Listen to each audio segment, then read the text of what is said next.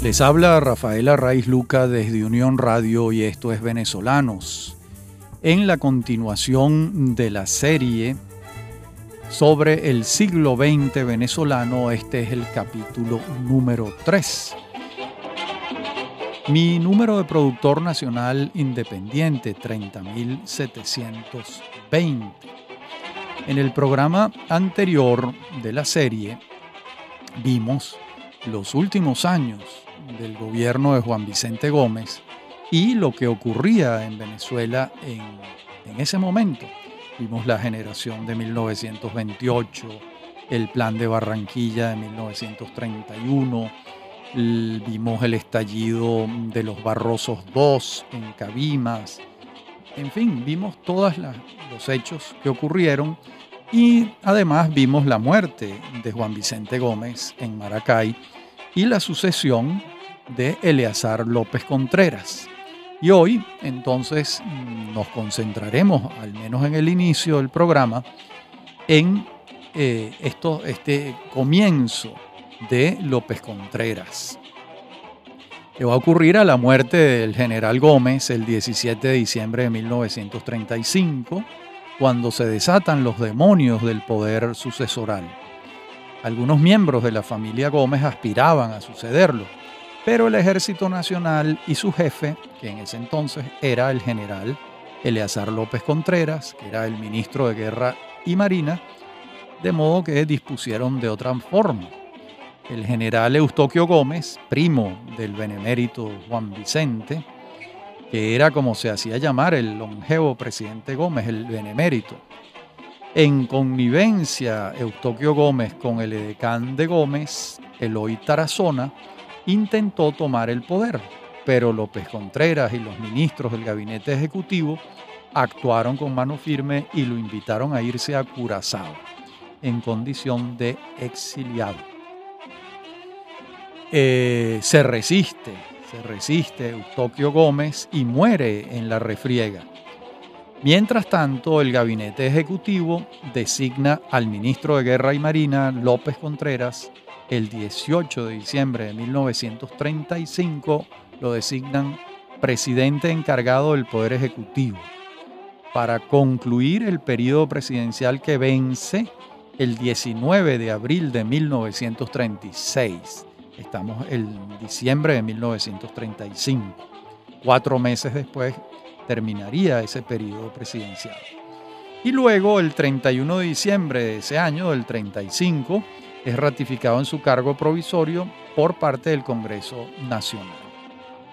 Pero no solo tuvo que lidiar López Contreras con las aspiraciones continuistas de la familia Gómez, sino que la población, al enterarse de la muerte del dictador, procedió a saquear las viviendas de los gomecistas más notorios, sin que la respuesta por parte del gobierno de López fuese contundente en lo inmediato.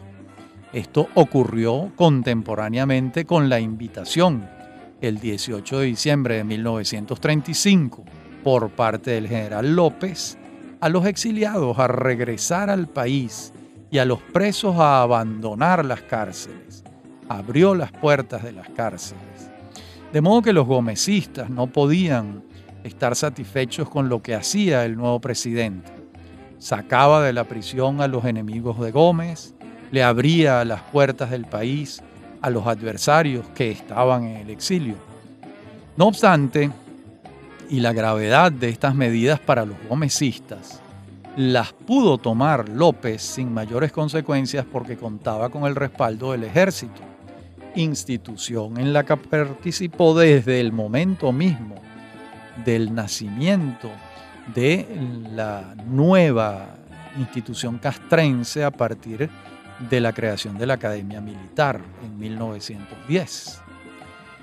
Los llamados a calma y cordura, que era el lema del presidente López Contreras, no fueron suficientes y el cuadro de desórdenes público alcanzó a mayores, de modo que se vio en la necesidad de suspender las garantías constitucionales el 5 de enero de 1936, con el objeto de poder hacerle frente a los desórdenes.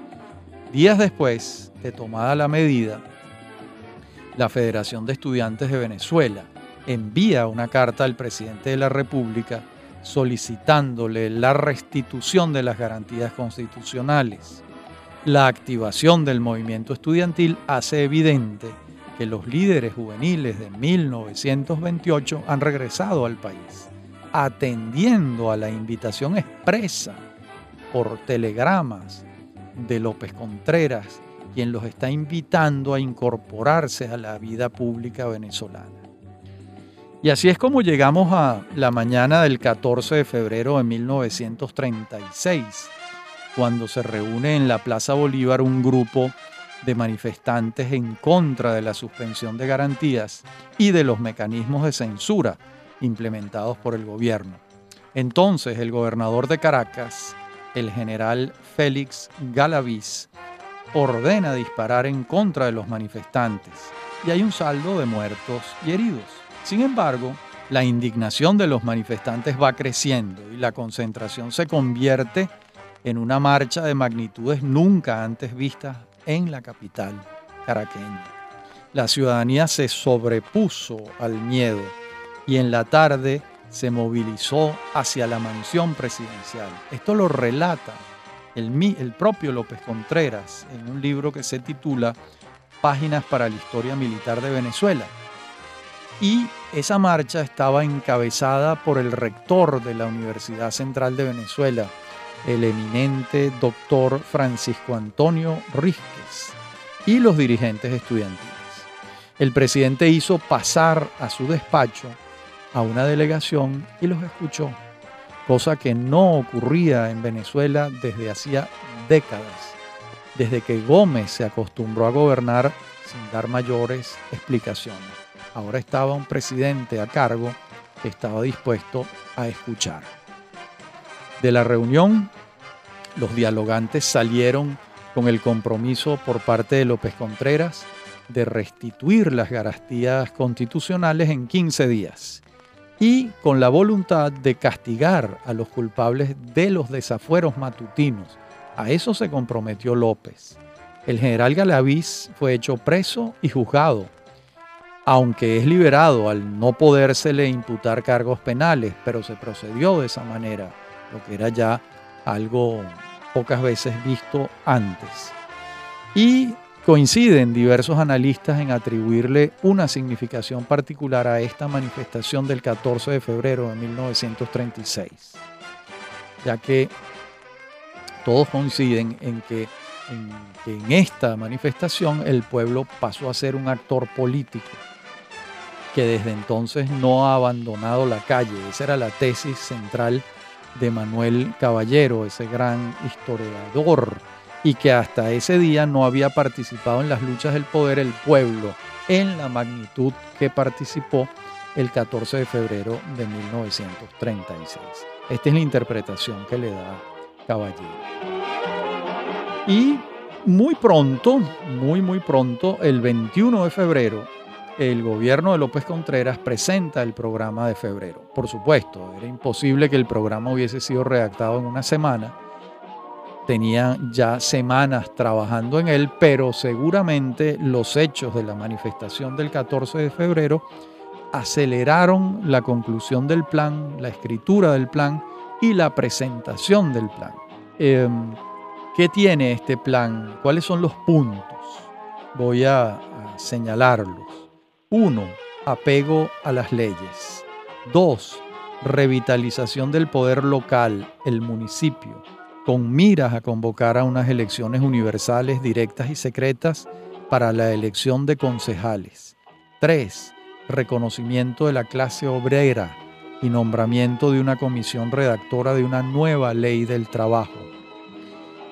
4. Adopción de un Plan Nacional de Higiene Pública y Asistencia Social que permitiera enfrentar el gravísimo flagelo del paludismo y la anquilostomiasis. 5. Diseño de un proyecto de construcción de obras de comunicación. 6. Enfrentamiento del problema del despoblamiento con la creación del Instituto Técnico de Inmigración y Colonización. 7. Nueva política educativa con énfasis en alfabetización de adultos y formación de maestros. 8. Respeto a la propiedad privada en el campo y reorganización del Ministerio de Agricultura y Cría. 9. Revisión de la política fiscal y profesionalización de la administración pública. Este es el programa de febrero. En el fondo es un programa de modernización del Estado, donde se enuncian una serie de medidas, muchas muy importantes. Imposible no señalar eh, la nueva ley del trabajo que se va a redactar, eh, la creación del Ministerio de Sanidad y Asistencia Social, la construcción de obras públicas, el problema del despoblamiento, que era un problema crónico en Venezuela, y la creación del Instituto Técnico de Inmigración y Colonización, la reorganización del Ministerio de Agricultura y Cría, de modo que es un, programa de modernización del Estado, que lo veremos todavía en más detalles, eh, un poco más, en la próxima parte del programa, cuando eh, señalaremos quiénes fueron sus redactores y qué consecuencias trajo el plan de febrero a lo largo de los cinco años de gobierno de Eleazar López Contreras. Ya regresamos. Estás en sintonía de Unión Radio Cultural. Recuerda, todos los programas están colgados en la aplicación anchor.fm. Este programa, Venezolanos, lo puedes volver a escuchar los sábados a las 10 de la noche y los domingos a las 10 de la mañana. Somos Unión Radio Cultural. Escuchar la palabra de Dios nos acerca a la reflexión espiritual, nos fortalece la fe y la esperanza. Sin embargo, la historia sigue cantando y glorificando a Dios. Su presencia es vital para la humanidad, para Venezuela, para el mundo entero. Y nosotros somos parte de esta historia del reinado de Dios. Ustedes y yo, los cristianos, los católicos y aquellos que se sientan tocados por el Espíritu de Jesús de Nazaret, por el Espíritu Santo. Misa Dominical con el Padre Onéger Molina García. Domingos 5 y 7 de la mañana y 10 de la noche. Somos Unión Radio Cultural.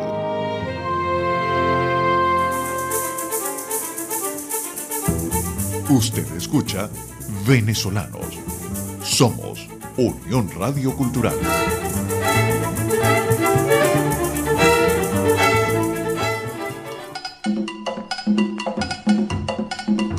Hablábamos en la parte anterior del programa sobre el plan de febrero de 1936.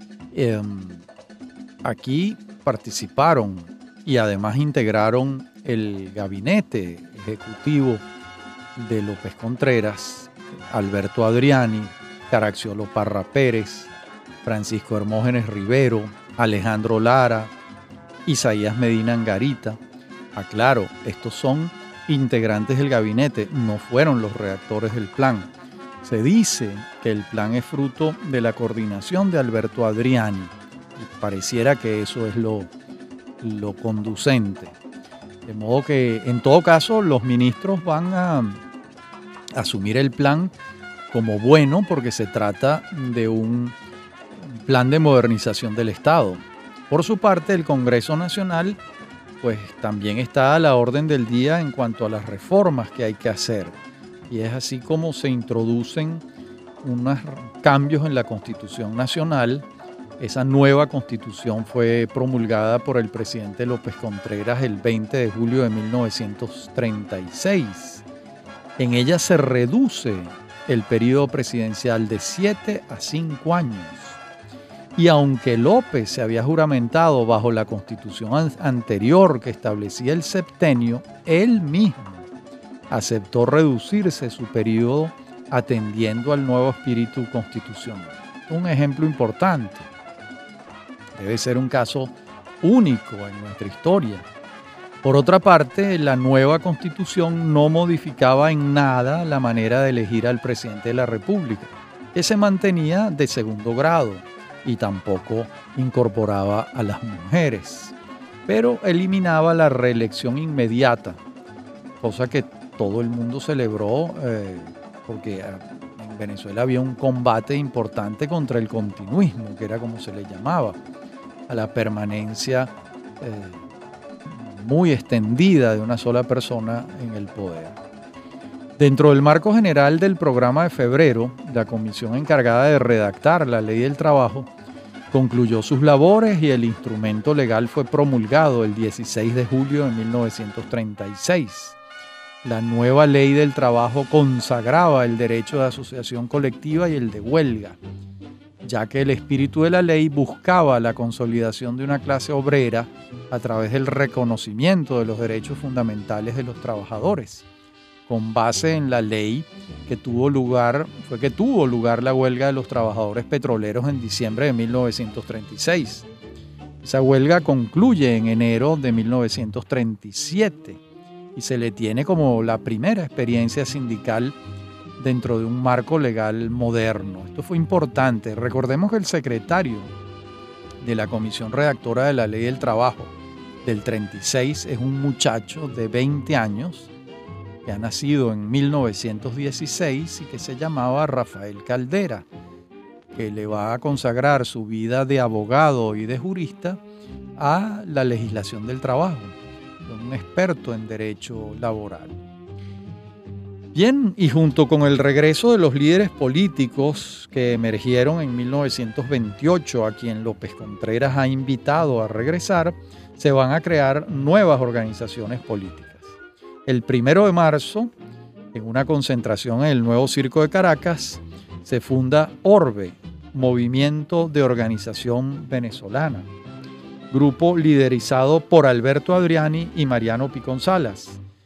Y a ese grupo también se afilia Rómulo Betancur, quien a lo largo de este año va imponiendo su liderazgo en el conjunto. Los izquierdistas más radicales crean el PRP, Partido Revolucionario Progresista, mientras los estudiantes católicos, presididos por Rafael Caldera, Pedro José Lara Peña y Lorenzo Fernández, van a formar la UNE, Unión Nacional de Estudiantes, una federación, una, una unión de estudiantes distinta a la FEB, a la Federación de Estudiantes de Venezuela. Y a lo largo del año, las nuevas fuerzas políticas actuantes buscan crear un partido que las agrupe a todas, obviamente a las que comulgaban con un credo de izquierda, aunque ya la separación de las aguas entre izquierdistas que seguían al comunismo internacional y los nacionalistas ya se había dado. esto ocurrió en los primeros meses de 1936, cuando hay unas discusiones a fondo entre unos y otros y mm, se deslindan las aguas. La organización que se creó se va a denominar PDN, Partido Democrático Nacional. Allí se reunían los de Orbe, los de PRP, el Frente Obrero, el Frente Nacional de Trabajadores y el Bloque Nacional Democrático de Maracaibo. La junta directiva del Partido Democrático Nacional eh, la presidía Jovito Villalba, y la integraban Rómulo Betancourt, Raúl Leoni, Miguel Otero Silva, Antonio Arraiz, Guillermo Meneses, Miguel Acosta Sainz, Gonzalo Barrios y Mercedes Fermín. Fíjense que después esto cambió totalmente. En esta primera junta directiva del PDN vemos a quienes después van a ser comunistas, como Miguel Otero Silva, como Miguel Acosta Sainz, a quienes después van a ser los fundadores de Acción Democrática, Betancourt, Leoni, Barrios, incluso Mercedes Fermín también fue eh, Acción Democratista. Y vemos que Antonio Arraiz y Guillermo Meneses se dedicaron a, sobre todo a la literatura. En noviembre de este año, el PDN solicita su legalización, pero el gobierno no se la concede. Y luego, en las elecciones municipales de enero de 1937, muchos de los integrantes de estas fuerzas se presentan y ganan, en algunos casos, pero la Corte Federal y de Casación anula las elecciones. ¿Por qué? Porque invoca el inciso 6 del artículo 32 de la Constitución Nacional vigente, ese artículo que prohibía las actividades comunistas y anarquistas en Venezuela. Finalmente, en febrero de 1937, el Ejecutivo Nacional declara la ilegalidad de las organizaciones políticas de izquierda y el 13 de marzo de 1937 dicta un decreto de expulsión por un año del país de 47 dirigentes de las, las izquierdas. Así concluía la apertura que López Contreras había iniciado en diciembre de 1935. De modo que una apertura y cierre de partidos políticos en función de la afiliación izquierdista de muchos de ellos y de la Constitución Nacional, en el artículo 32, que prohibía la propaganda comunista y anarquista en Venezuela.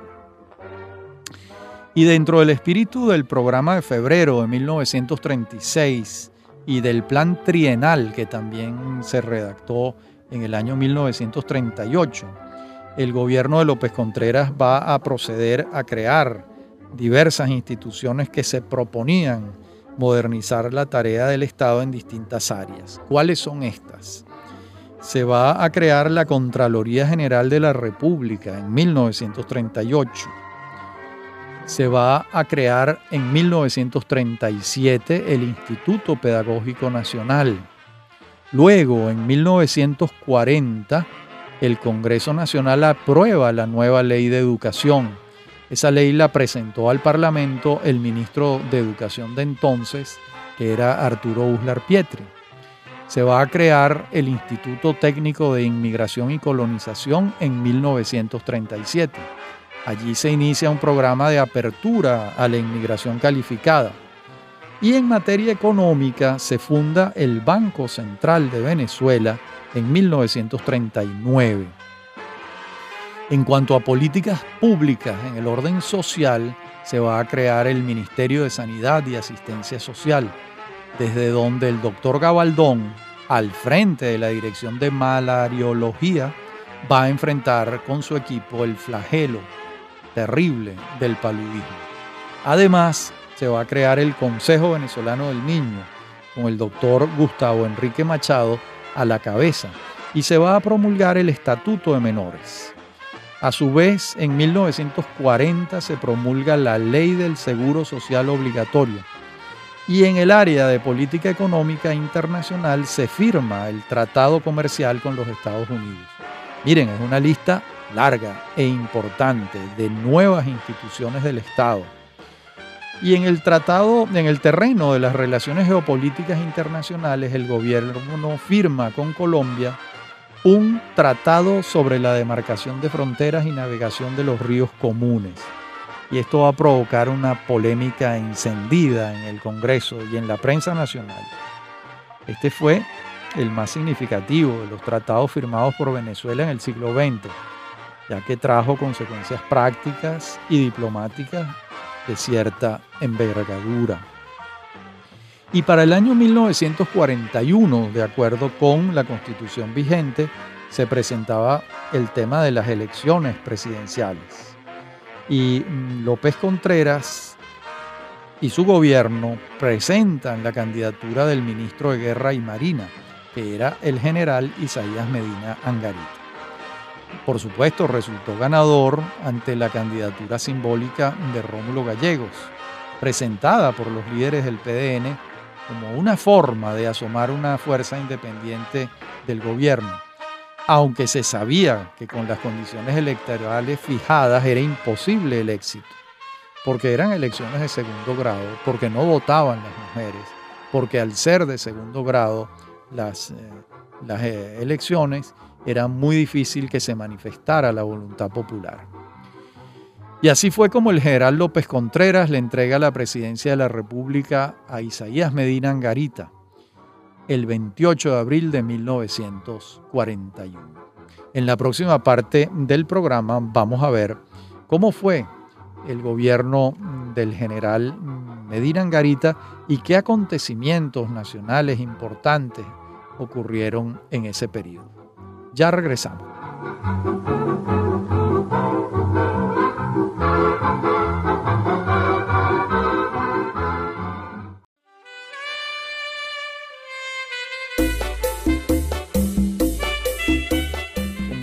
Decíamos en la parte anterior del programa, veamos ahora el gobierno del general Isaías Medina Angarita y los hechos fundamentales de Venezuela en ese momento. Y una vez concretada la transmisión de mando entre el presidente López Contreras y su ministro de Guerra y Marina, por parte del Congreso Nacional, el nuevo titular designó su gabinete. Y en él se hace notar mucho el ministro de Educación del gobierno anterior, Arturo Uslar Pietri, es designado secretario de la presidencia, de modo que va a tener una influencia importante en el gobierno que comienza. Las primeras medidas causan sorpresa en la población, ya que se creía que Medina sería de mano dura y la verdad es que no fue así. De inmediato se comenzó a disfrutar de una total libertad de prensa, al punto tal que un grupo de empresarios decide fundar un nuevo periódico, Últimas Noticias. Y otros comenzaban a pensar en la fundación de nuevos órganos de prensa.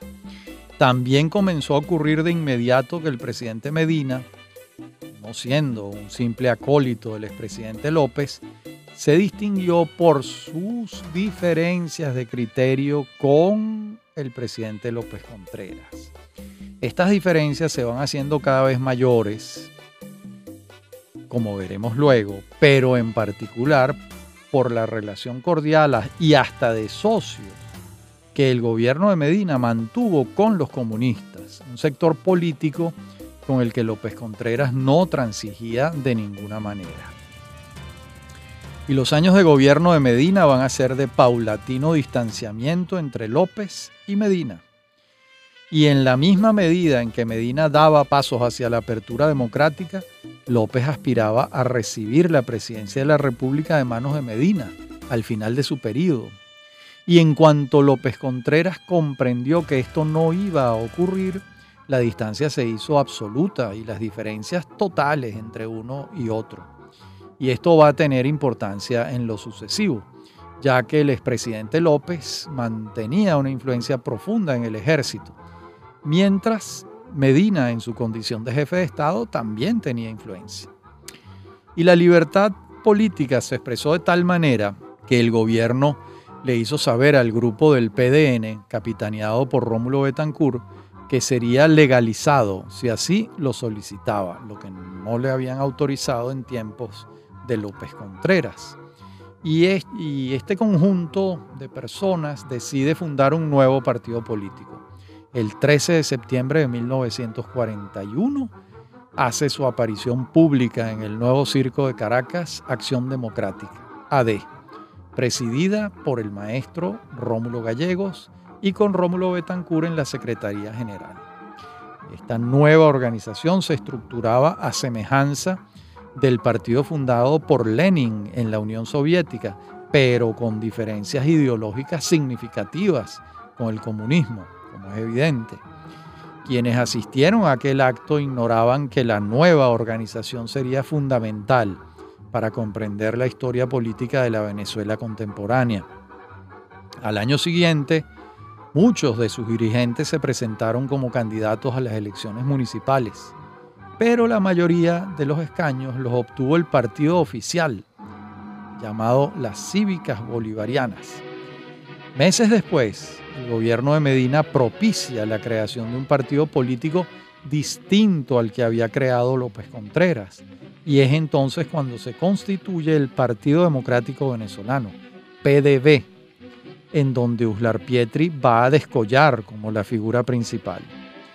Vemos entonces que los aires de libertad democrática se respiraban sin inconvenientes mayores. Solo faltaba que se anunciaran las elecciones directas, universales y secretas en diciembre de 1945, pero eso no ocurrió.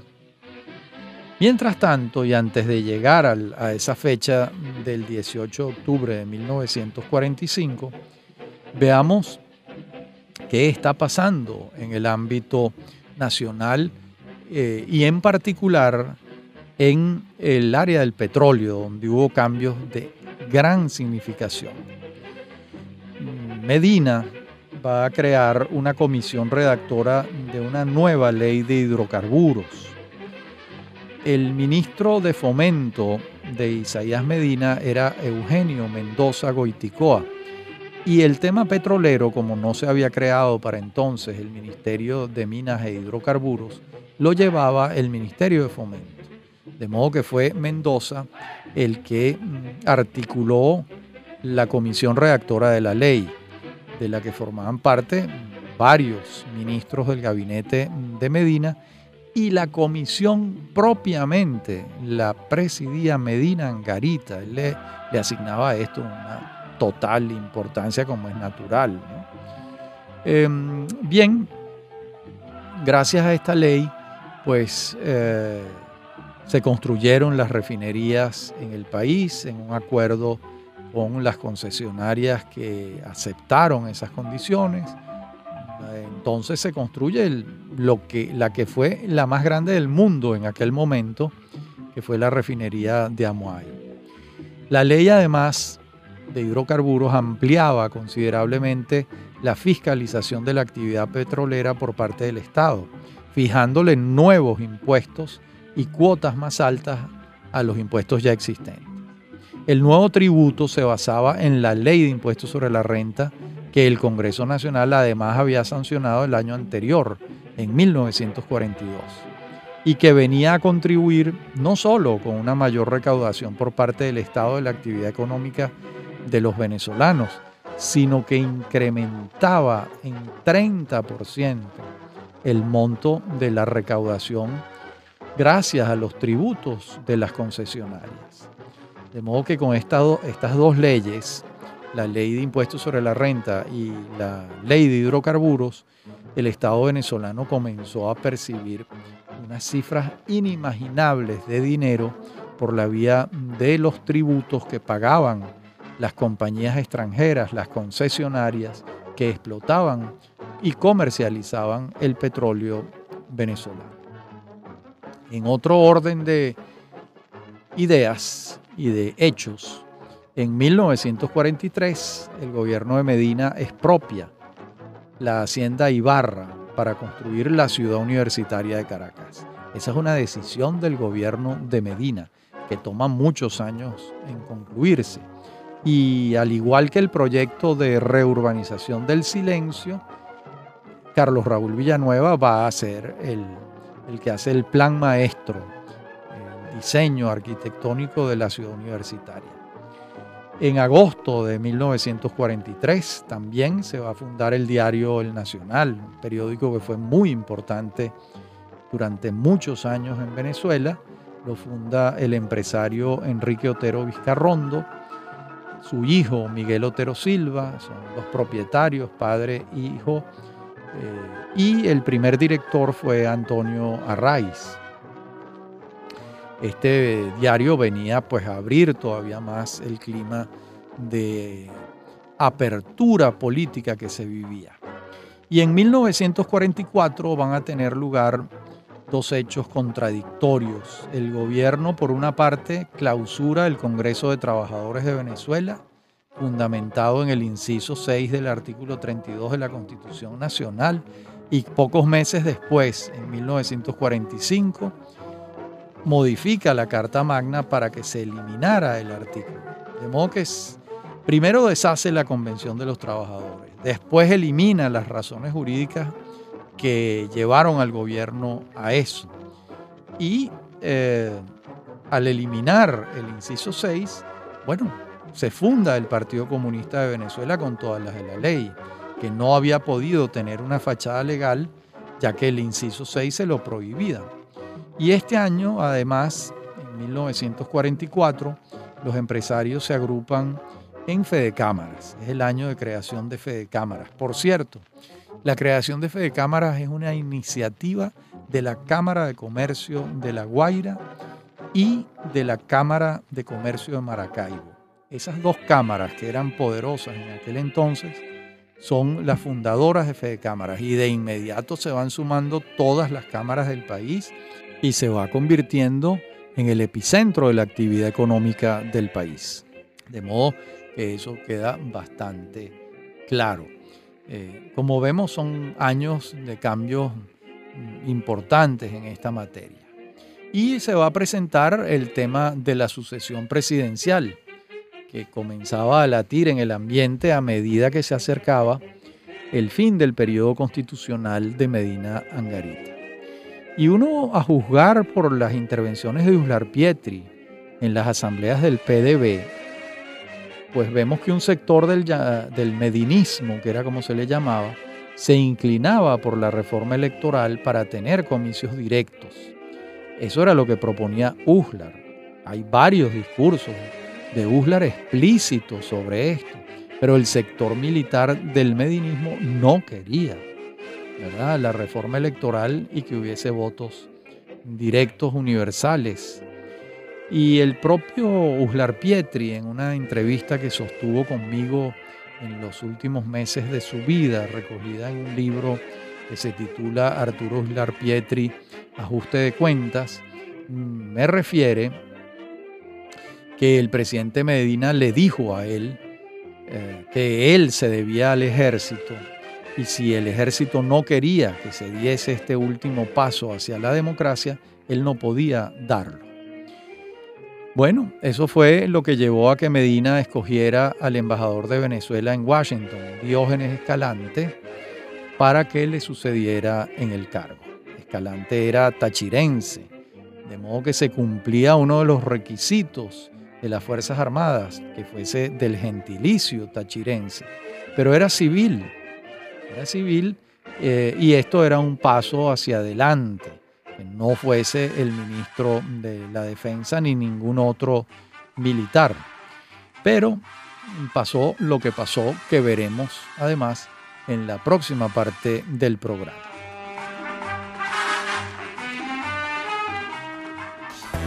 Estás en sintonía de Unión Radio Cultural. Recuerda, todos los programas están colgados en la aplicación anchor.fm. Este programa, Venezolanos, lo puedes volver a escuchar los sábados a las 10 de la noche y los domingos a las 10 de la mañana. Somos Unión Radio Cultural.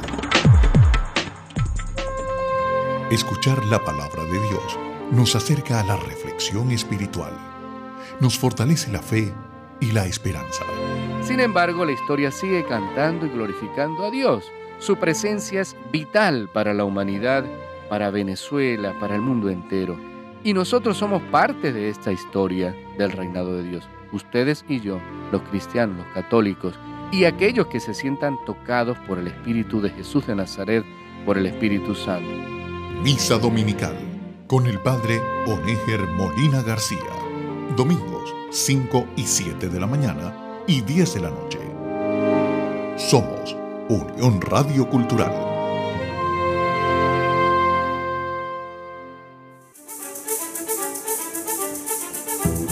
Usted escucha Venezolanos.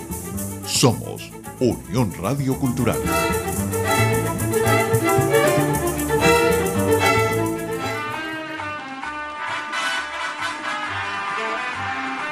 Bien, en esta parte final del programa veamos cómo fueron los hechos en el tema de la sucesión presidencial, que en principio estaba resuelto por parte de Medina Angarita.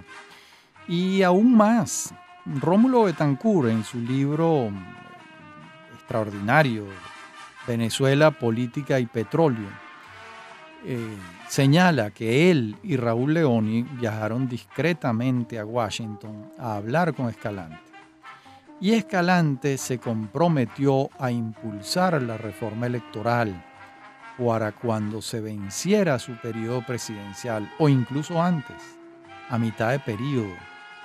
Y los dirigentes de AD, que era un partido joven, se había creado en 1941, ese diálogo ocurrió en 1945 regresaron al país con un acuerdo verbal, un compromiso de apoyar su candidatura y un pacto de caballeros. ¿El pacto cuál era? Bueno, eh, apoyamos eh, la candidatura de Escalante, aunque ni siquiera no era necesaria que ellos la apoyaran porque no habían elecciones directas. Simplemente mm, el acuerdo era que una vez Escalante en su gobierno iba a promover la reforma constitucional que permitiese las elecciones universales directas y secretas. Pero el azar interviene y el doctor Escalante pierde súbitamente sus facultades mentales en agosto de 1945. Y a partir de este hecho se desencadenan otros hechos que veremos eh, pronto.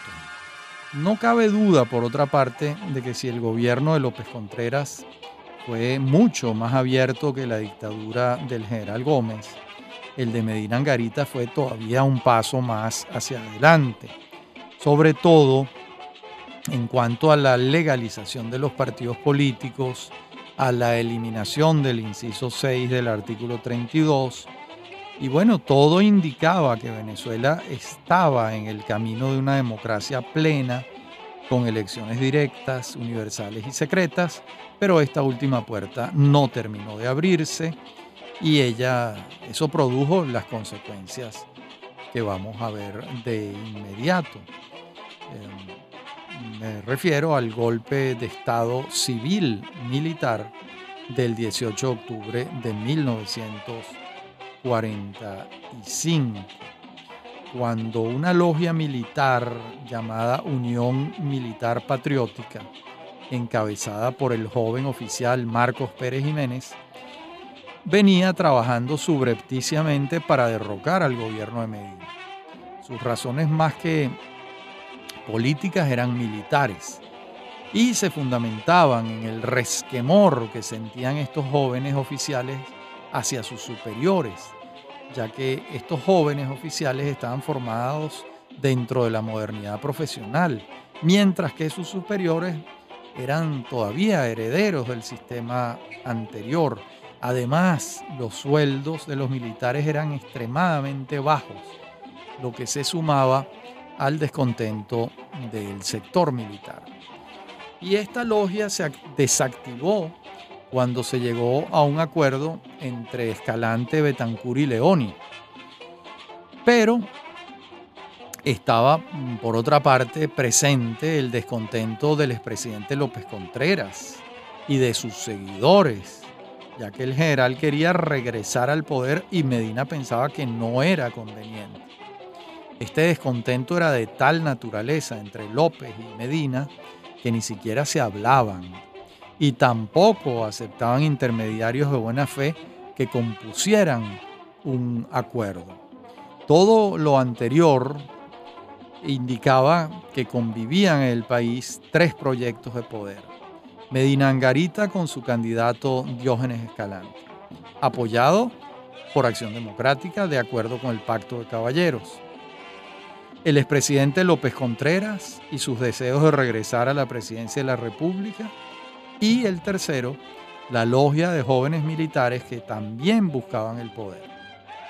La enfermedad Escalante descompone este cuadro tripartito, ya que cuando Medina propone como candidato a la presidencia de la República a su ministro de Agricultura y Cría, que era el doctor Ángel Biagini, en sustitución de Escalante, este no recibe el apoyo de Acción Democrática porque no había un acuerdo con él, verbal ni de ningún tipo.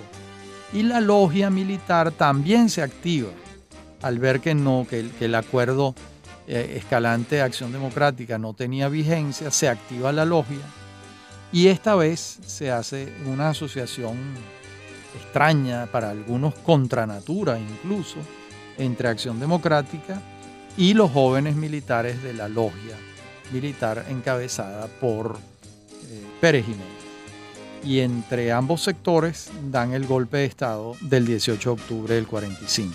Los conjurados contaban con un significativo apoyo dentro de las Fuerzas Armadas. Pero hay que decirlo, si Medina Angarita hubiese querido resistir, tenía con qué hacerlo. La policía de Caracas le era fiel, pero Medina optó por entregarse, por evitar un derramamiento de sangre. Fue encarcelado, al igual que López Contreras y otros altos funcionarios del gobierno de Medina, y a los pocos días los mandaron a todos al exilio, al destierro. En los primeros momentos del 18 de octubre de 1945, se pensó que había sido el expresidente López Contreras y sus seguidores dentro de las Fuerzas Armadas quienes habían activado el golpe. Pero la sorpresa fue mayúscula cuando se supo que eran otros actores. Esos actores eran fruto de ese pacto del que vengo hablando entre la logia militar y Acción Democrática. Y entonces se constituye la Junta Revolucionaria de Gobierno el 19 de octubre de 1945, integrada por siete miembros y presidida por Rómulo Betancourt. Los miembros eran Raúl Leoni, Luis Beltrán Prieto Figueroa y Gonzalo Barrios, por Acción Democrática. El mayor Carlos Delgado Chalbó, el capitán Mario Vargas, por el sector militar, y el médico Edmundo Fernández, quien había servido de enlace entre estos dos grupos. De hecho, las reuniones secretas, clandestinas, ocurrían en casa del doctor Edmundo Fernández. Y se van a necesitar tres años para que las diferencias entre Acción Democrática y los militares de la fórmula que dio el golpe de Estado se hicieran notorias.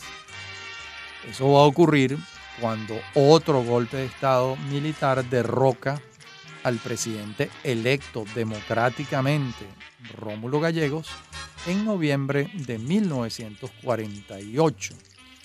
Y ese nuevo gobierno va a ser comandado, como veremos luego, por Carlos Delgado Chalbó. Allí se hizo evidente que las diferencias entre un sector y otro eran muy pronunciadas. Veamos algunos aspectos de ese nuevo gobierno que se está iniciando.